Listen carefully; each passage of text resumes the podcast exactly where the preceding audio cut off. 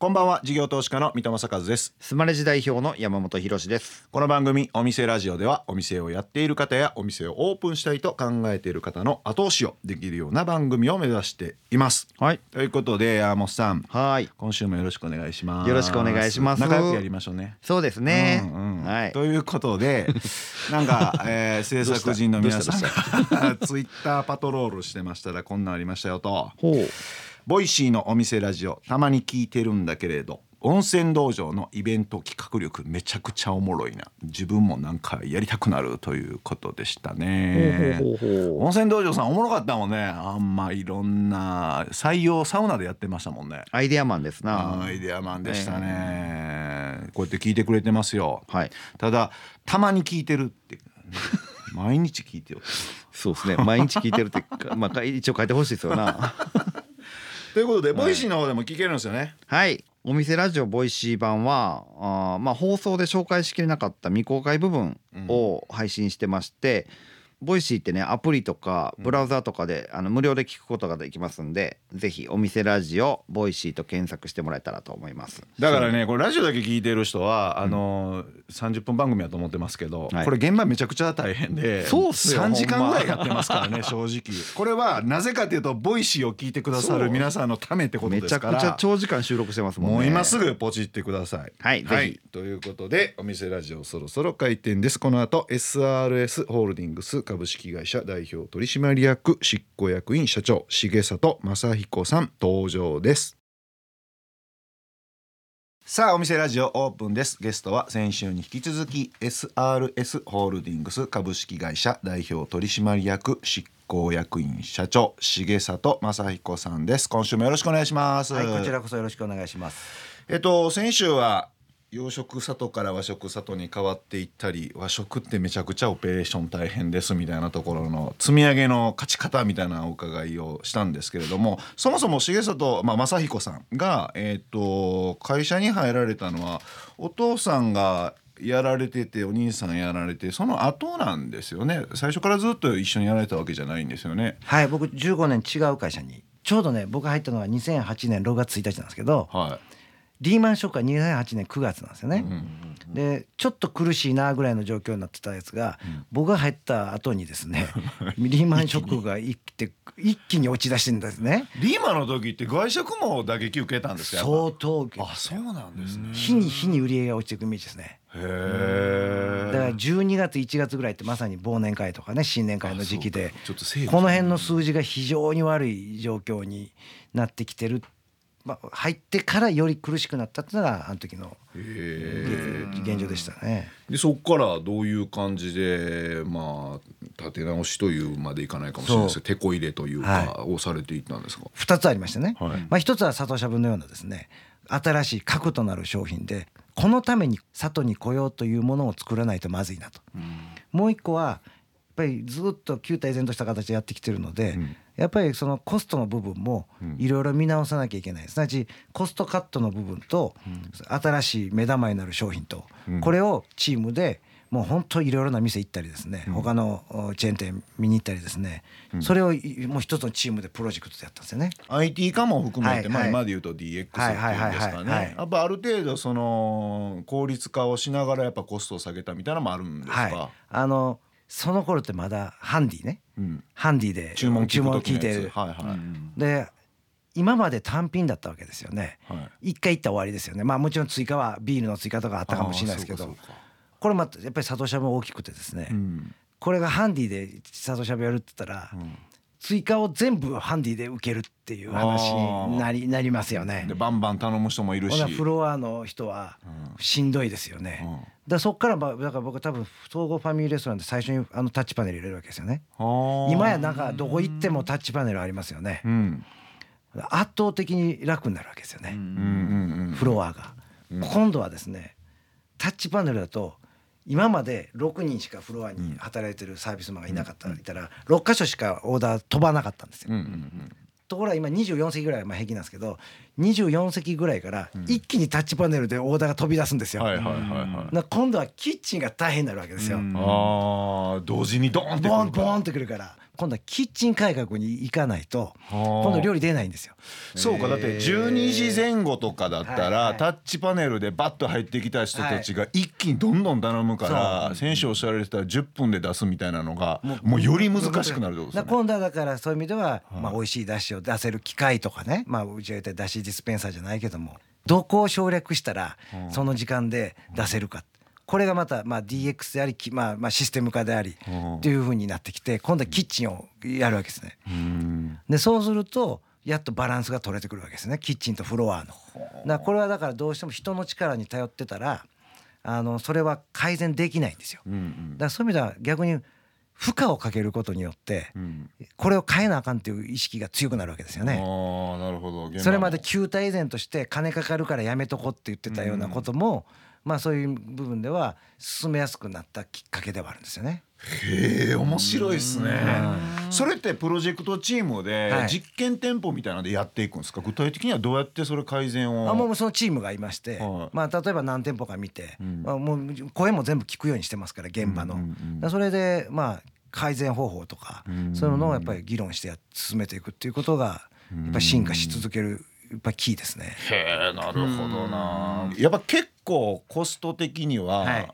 下がるって感じですか？あもう人件費は圧倒的に下がります。ただ、うん。キッチンに全部設備入れるのも億単位のことを覚悟して、うん。やっぱりこれがじ、まあ、今もねさ最低時給1000円の話も出てるような状況の中で、うん。やっぱり人件費は必ず上がっていくからと。うん。まあ、その中でいかに生産性を上げるかということがこ我々の DNA である1円でも安くね、うん。もちろん利益も確保した上でお客様に提供できるかっていうキーになってくるっていうことのうん。やっぱりポイントだと思いますうね。ん。まあ概念的レベルでいいんですけど、はい。それ人件費が下がるとかそれ以外のある程度コストが下がるっていうのと、はい。設備投資の焼却のこのバランスだと思うんですけど、はい。何年回収ぐらいのイメージでそはい。の設備まあ投資、5年投資です。5年回収。5年でも回収できるぐらい、5年回収でやってます基本はそういう設備とかは。でもそこからはもうそのコスト下がった分がプラスになるってことですもんね。だけどまあそうは言うものの機械も更新しなきゃいけないですからあね。あ。そうか。あ。る程度はやっぱり、はい、やっぱりある程度ずっとやり続けまあまあ最初ほどはかからないですけどね。ん。だからそういう意味では更新の費用もかかりますけどね。ん。まあだけども少なくとも人件費をカバーするぐらいのあのものじゃなきゃさすがに入れにくいっていうのはありますけどね。うんなるほどな、はまあでももちろんそれ以外に採用コストが下がったりとか採用の手間がさ下がったりとかいろいろあよくご存知その通り教育も減りますからね。そうですよね、その辺が変わっていくから、特に先週もお伺いしましたけども和食なんかやること満載やから、満載なんそれをね人がやらずにシステムでできるようになっていけばめちゃめちゃ話変わってきますもんね。なるほど。まあそれでやっぱりあとは人をねまあそのし DX 化っていう意味では、まあ、全部あの店舗システムっていうのを入れてましてですね、あの売り上げはもうぜ何年も店舗ごとにデータありますからね、うん。もう全部それを予算の中に入れるとね例えば明日はどのぐらいのシフトがいるっていうのがもう全部自動で計算されて出てくるんですよ、だからもう自動でシフト引くんですよ。それがすごいですよね。引けるようになってる。それはこれまでのデータがあるから。それ要は土曜日はこのくらい忙しくなって。しかもどの土曜日やですよえ月によっても土曜日って違うんですか？それは違いますよね。あそう休養日の後のあと3連休休もありますからね、だそれも全部過去のデータから算出してこのぐらいの売り上げいくらろうという中ではい。それでシフト決めるんですよ。そうか。だってそれで売り上げが見えてなかったら余計人だけいて、そうなんです。ね、シフト組んで、はい。特に人がやっぱかかるからなおさら無駄が増えますよね。そうなんですでそういうのをずっと DX 化もしながらコストダウンもしながら、はい。次なる戦いへ行けるような準備をずっとされてきたってことですよね。そうですね。お送りしているのは重里さんセレクトの曲ですが、えーなぜこの曲を選ばれたんでしょうか？この曲はですね、はい。あの高校のですね音楽の授業で、うん。みんな縦笛とかピアノとかで、えー発表してるところで我々悪いチームはですね、はいバンドを組んでましてこの曲をやってあの最低点をつけられたという、あのそういう苦い過去がありましてもう一度聴いてみたいなとそう思ったからです。学校で選ぶ曲ってそんなにね、あのーロックとかそんなんクじゃラシック、ないですもんね。クラシックです。そこを。そこをやってみようっつって、はい。あのまあ僕はキーボードピアノだったんですけどバンドやってらっしゃったんですか？あのちょっとだけですけどねお遊び程度に、はいでそれでやったらもう本当怒られました、ね、そんなんいいじゃないですか、ね。いやいや今考えたら個性すごいすごいことでそう個性ですよね。なんじゃそれって感じですけど、まあ今だ当ったらね。当時はそですよね。はい、お送りしたのはメンアットワークダウンアンダーでした。で今いろいろとその M&A もやられてるしとか海外もやられてるしとかなんか FC もやられてたりしますよね。はいはいはいはい。あの辺もちょっとお伺いしていきたいんですけどご自身のブランドじゃないやつをはい。一緒にですかね？展開されてたりするじゃないでよすか。くご存知で。あれでも勝也なんかははい。自分どこでも出してたようなやつやはいはいはない。みたいなんで切り出そうぜっていうその議論もあったんですよね。それなんで組んでんのかな？あのこれはこれも面白い話でですね、まあちょうど新業態やっててですねなかなかうまくいかない時期だったんですね。僕がちょうど入った頃、うん。でこれからその専門店の時代だと、でやはり低価格も大事だと。いうところでだったら成功している、うービジネスを一回学ぼうよと。いう姿勢を持ったんですよね。それは次の天丼へのビジネスへのまあ一つのプロセスとして必要だろうと。でかつたまたまあの時風さんは関西に店舗がなかなか増えなくていいパートナーがいなくて、えーそれはそれで困られてたんですね。だから一緒に組んで、えーお互いのまあニーズがですね、おまあ、思いがですね思惑って言ってもいいかもしれないけど、まあ合致した形でじゃあは初めてフランチャイジーとして、えーエリアを任せていただけるのならはい。関西やろうということで始まったのが勝也のビジネス。あーはい。でも今振り返ってみればそれが天丼にもつながりってはいいうことってことですね、今のうちの会社の収益源にもつながってますから。あー。勝也のビジネスは。うん。でそれが一つの経営戦略でってことだったんですね。そういうことですね。FC されて。はい。でそれもありますし M&A っていうのもあるじゃないですか、はい。これもまた同じ議論があると思うんですよ、はい。もうその業態や自分らでやったらええやないかということ、しかもこんな総合料理を出してる、はい。業態をされてたらなおさらだと思うんですけど、はい。なんで M&A していこうとかどういうご縁でとかっていうのはあのやっぱりそれは時間を買うってことですよね。りやっぱり新業態を作り上げるってどんな天才でもん。そんな簡単じゃないしうん。1個成功したからといって2個目も成功するっていう保証はどこにもないしうん逆に成功のあれが邪魔になることもあるじゃないですか。うんって考えた時にもちろん我々としては自分らで新しい業態を作っていくってことは諦めてないんですよ。うんそれと同時にやっぱり M&A という形で僕は並行してやっていくのが一番いいんじゃないかなっていうのが基本的な考え方ですね。個人でやってるようなちっこいやつも買われたりすまあ鳥賞っていうのを最近、はいあのまあ会社の名前は NIS なんですけども、うん買いましたよね。唐揚げ店。あ唐揚げのテイクアウト専門店ですね。はいはい。あれ完全個人ですから。えー、結構でも店舗数は多い。200 200以上あるんですよ。200って言ったらなかなか個人っていうよりそんな個人ですよ。大きえなまあサイズまあが FC ですけどね。1店舗あたりがそんなにち小さいです。ですけどね、う。んだけどやっぱり個人で200店舗管理するってうん。これ至難の技なわけですよ。そうでしょうね。それは45人狙われてたんですよ。はいまあぐっとグロースしたから。そう。いやこれ以上は俺には無理やと。思われたところもあったみたいで。でうちはちょうど中食のねあのビジネスもこれから力入れていかなきゃいけない時に面白いやんと。思ってもう思い切ってあの今年の2月ですけどもねはい。仲間に入ってもらってやってなんかでも、唐揚げの専門店ってはい。一時期ブーム的な感じになって、はい。はい。はい。もういろんはない。大手も含めて参入したじゃないですか。はい。はい。はい。でまあ一通りのブームがまあなんか落ち着いたかなっていうはい。落ち着いて感ますね。じだと思うんですけど。ここにあの MA で仕掛けていくってなるとなんか今後シュリンクしちゃったら怖いなとか、そういう感じにはならなかったんですか？あの我々の方針としてねうん。もうベーシックなことしかやらないと。うん。すなわち流行りものはやらない。必ず唐揚げはうん。日本人にとって大事な食材であることは間違いないですから。うん。やり方次第で必ず大きなマーケットは残るっていうのがもう基本的な考え方なんですよね。うん。でかつ僕はあの鳥所の商品力はい。うんもちろん自分を食べて決めてますから。いや非常に僕は味もベーシックでご飯にもうん。ビールにもうん。よく合ううん。あの唐揚げだと。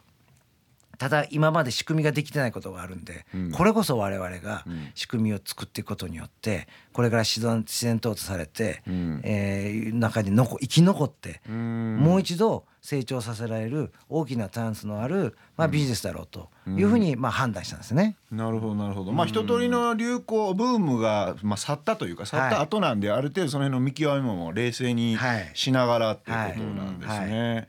これ私答えいただけるかどうかわかんないですけど、はい。ちょっとお伺いしたいのが、お蕎麦の専門店って、はいあんまりはい。これっていうのはがい。ない気がしてて、はい。まあ関東は富士そばと小諸そばとゆで太立ち食いです郎ね。があるじゃないですか。はいはいはい。でも全国ではい。そば、い、わゆる丸亀製麺のそばバージョンみたいなのってあんまりない気がしてて、まあ、知らないだけかもしれないですけど、今いくつか開発されてそうされようとしてる会社実はあるんですけどね。あそうですか。やっぱり同じ視点でね。いやそばはね、はい。一応うちは家族亭も M&A したんですね。家族亭っていうのは一応そばが中心なんですけど、一応ファミリーレストランみたいになってですすよね、だからあのそば専門店とは言いかねる部分もあるんですけどそば、僕も大好きなんですよ、はい。個人的には。う。ん。でちゃんとした、うん。あの立ち食いに限らずうん。やればやれそうな気するんですよね。そうですよね。なんでみんなしないんですかね。やっぱ仕入れがそば粉とかの仕入れが大変まあまあ今ロロシアの問題もあるんですけどそば粉ってロシアですからね。あそうなんですね。ロシア中国アメリカなんですよへねー。カナダ。まあ、国産のそば粉もまあまあ高い量も少ないっていうのもあるんですけどだからそういう意味では、まあ、もう一つはやっぱりそばアレルギーの問題とかね。あとそばがそれほど広がらない理由ははい。そばって子供好きじゃないんですよね。あそうですか確かにな。あのうどんは食べますよね。ラーメンも食べますよね。だから実はファミリー感がないんですよね。そばには。そば屋で子供が食べてるってそんなにないですよね。見たことないでしょ。あんまりね。だし巻き卵食ってないでしょそば屋でね。こう。うわそうなんですか。今これ私長年ずっと思ってたことなんですけはい、ど、大人の商売なんですよ。なるほど。そばって。いや勉強になりました。はい。あと最後お伺いしたいんですが海外とかは結構あなんか日本食ブームみたいなのがあるじゃないですか、はでぼちぼちいろんなあの会社さんも出てますけど、はい。佐藤さん的にはどうなんですか？向こうとしてははい。ぜひ来てほしいみたいなオファーとか声とかもあると思うんまあですけど、いくつかオファーはいただいたんですけど、はい今実際今台湾とうん。タイとインドネシアでビジネスはやってるんですけども、ん。まあなかなかね、ん。難しいっていうのは現実ですね。やっぱりこれまた総合食で言ってますからね。和食総合で。これまた仕入れもできないしね簡単に人の教育も難しいし。あーなるで安定したクオリティの商品出せるかっていうと現地でもやっぱり中間所得層の方々をターゲットにしないと店舗数も増えないのでほ本来はやっぱり商品絞ってねん。専門店で戦いたいのが一方ニーズはやっぱり何でも食べれる日本食屋が欲しいっていうのやがニーズなんですよね。ここがやっぱりなかなかこう合致しないところがあってうん。まあ苦労してるっていうのが現状かもしれないですね。ちょっとじゃあ時間はかかりそうっていう。ねああまあちょっとかかるかもしれまあないですね。でもそうですね。ビジネスモデルがそうですもんね、はい。やっぱ人育てて、その細かな改善でやっぱりはい。参入障壁作られてるから、なるほどなわかりました、はいありがとうございます。いつも最後あの番組のはい。最後に同じ質問をさせてもらってるんですけれども、はい。はい。よろしいでしょうか、はい。えー重里さんにとってのはい。お店とは、私たちにとってのあの社会貢献の実現の場所です。うーん。社会貢献。店にどれだけのお客様が来てるか、そこでどれだけ楽しんでもらえるかその数が多ければ多いほど社会貢献ができてるっていう思いでみんなに働いてもらってるのでやっぱり店お店自身は私たちが社会貢献しているまさに現場だというそういうことですよね。美味しいもの食べて、はい。ありがとうって言ってもらえたらめっちゃ嬉しいですもんね、もうそれだけですからね。それ原動力ですよね。飲食店は。助かるわって言ってくれたらいや助かるは本当そうですね。だからうちのその加古川のはい。養殖の頃の里は母親が年に1回ぐらい風邪ひくんではやったここで外食やっていう その1日なるほど。365分の1をはい。佐藤さんにはい。あのお願いしてましたからね。ありがたいこと。母親的にも。そうやって言われただけで本当嬉しいです。はい、ありがとうございました。2週間にわたりましていろいろとお話をお伺いさせていただきました。えーゲストは SRS ホールディングス株式会社代表取締役執行役員社長重里正彦さんでした。ありがとうございました。はい、ありがとうございました。事業投資家の三戸正和とスマルジ代表の山本博でお送りしてきましたお店ラジオそろそろ閉店のお時間ですあー来ました来ました。はいあざっすあざっす。このためでだけにやってるからね。むしろ。この番組は。このためだけではないけど。やこのためのだけぐらいの気持ちでやってますよ。サブやけどね。ははい。い、そうですねでも。そうです、はい、ありがとう。スマレジユーザーがわええざわざ留守番電話残してくれてるわけですからね。そうなんですよ。はい。この番組ではお店の方からのメッセージが留守番電話という形で届きます、それでは聞いてみましょう。もしもーし。私の声、わかりますか？大阪市東心斎橋にあるアワバー心斎橋の奥村です。アワバーのコンセプトは冒険する酒場。今度、水戸さんも一日店長してくださるとのことなので、リスナーの皆さんのご来店もお待ちしてます。水戸さん、山本さん、お二人の好きなシャンパンの銘柄教えてください。ちなみに私は、萌えちゃんです。よろしくお願いします。ずうずうしい人来たな思ったら萌えシャン頼めと。奥村さんまさかの。これちょっと説明がいりますね。元我々の制作チームだった奥村さんが東京から大阪へ引っ越されて。そうですね。なんすか？でアワバー心斎橋で働いてんですか？今ねバイトで働いてくれてるんですよ。なんやそれ。知らんかった。あそえええ。おもろいやん大阪心斎橋アワバーでございます。すごいね。アワバー。アワバーさんもあれなんでしょ、え一応スマレジさんがやってんでしょ？そうなんですよ。実験店舗ですね。そうですよね、はい。あそこでいろんなデータを貯めて皆さんにも開陳できたらなみたいなことですよね。おはいオペレーション改善したりとかそうですよね。システムにどう反映するかみたいなことやっております。あーもう全面にスポンサーの PR が出てきてますね この番組。すごいな。使い倒すね。ラジオ。いいですよ。はい。ありがとうございます。ということで今日の留守番電話のメッセージはスマレジを使っているお店。アワバー心斎橋のなんと奥村さんからでした。ありがとうございました。ありがとうございました。ということで山本さん、はい。2週にわたりまして重里さんのお話伺いましたが、いかがでしたでしょうか、ね本当に。お父さんから息子さんに変わられてね、全店を和食にバンと切り替えたっていう洋食からね。すごく大きなターニングポイントがあってお兄さんの時代に。で弟さんの時代でまたその里しゃぶっていううん。しゃぶしゃぶ食べ放題っていうのに一気にドーンと舵を取られたっていうその2つの大きなトピックスで、うん。その兄弟でそれぞれそのまあ功績を残されたというかね、思い切ったアクションをされたからこそその長くこう続いてこれたんだろうなみたいな、なんかよく変化するものが生き残るみたいなこと言うじゃないですか、うん。その変化のポイントを的確に捉えられたんだろうなっていうのをすごく思いました。うん。お父さん喜んではるやろね。優秀な息子さん確かに2人がやってくれて、逆にあれやろね。なんか、あのーそういうしがらみがなかったっていうのもいいかもしれないよね。おあ確かに。父さんが作ってきたこの業態をみたいななんか子さんのスタッフさんとかいたら、うんうん。めっちゃ言いそうやもんね、うんうん。その辺がなんかうまくこう引き継がれていってるって感じでしたよね、うんうん。本当ですね。はい、えーお店ラジオでは番組の感想や我々二人に対する疑問質問など皆さんからのメッセージもお待ちしていますメッセージの宛先はメールアドレスお店アットインター FM.jp お店アット InterFM.jp までお送りくださいスマレジの公式ツイッターでもメッセージを受け付け中です。ハッシュタグお店ラジオとつけてつぶやいてください。私からお返事いたします。また放送から1週間はラジコのタイムフリーで聞けることはもちろん、 AuDee や YouTube でも配信中です。詳しくは放送後記をご覧ください。他にも音声メディアボイシーでは放送で紹介しきれなかった未公開部分などを配信していますのでそちらもぜひ聞いてください。